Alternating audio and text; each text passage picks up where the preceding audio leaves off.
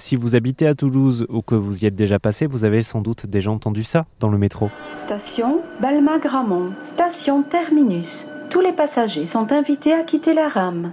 Estacio terminus. Toutes les passagers sont convidats à quitter le train. La voix qui énonce les stations français et en occitan, c'est celle de Muriel Badby-Castel qui est avec nous. Bonjour Muriel. Et bonjour, bonjour à tous. Tiens justement Muriel, ça tombe bien que vous parliez en occitan. Qu'est-ce qui vous, qu'est-ce qui vous plaît dans cette langue?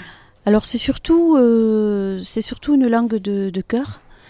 Et euh, je me suis rendu compte un jour, j'ai eu un déclic, puisque j'entendais toujours parler occitan par mes grands-parents quand j'étais petite.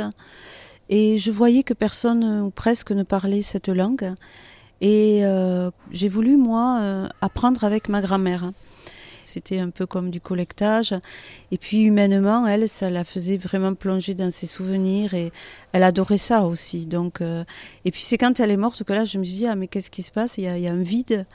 Et là, je me suis dit, ben, je dois transmettre. Donc, euh, donc c'est plus, euh, je dirais pas vraiment qu'est-ce qui me plaît, c'est qu'est-ce qui me, qu'est-ce qui me touche profondément dans la transmission de cette langue et dans le fait de la parler et de la chanter. Et j'aimerais tellement que beaucoup plus de gens euh, la parlent et ne l'oublient pas, quoi, qu'on ne soit pas tous pareils du nord au sud, de l'est à l'ouest, qu'on ne soit pas euh, tous uniformes.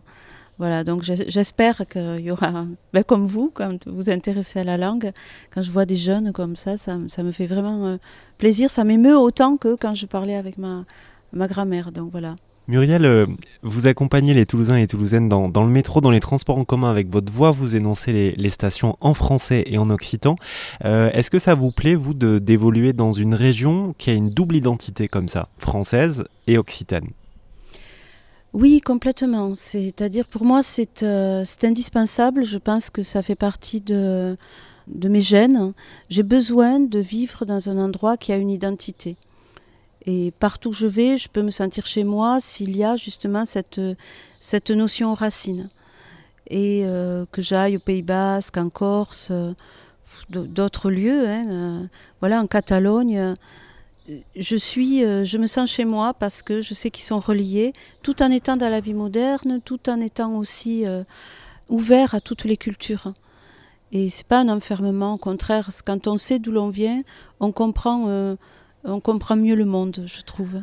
Maintenant, la région Occitanie euh, regroupe plusieurs villes comme Toulouse, Montpellier et Perpignan. Perpignan qui est porteuse de l'identité catalane aussi.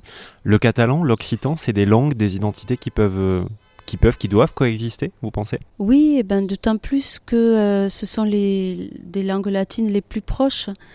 Euh, donc au Moyen Âge, euh, elles étaient quasi identiques.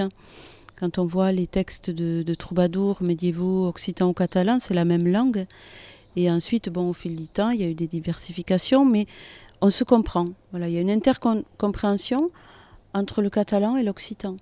Donc, euh, historiquement, euh, autant pour euh, les Occitans qui connaissent leur histoire, parce que malheureusement, ils ne sont pas aussi savants que le sont les Catalans sur leur propre histoire.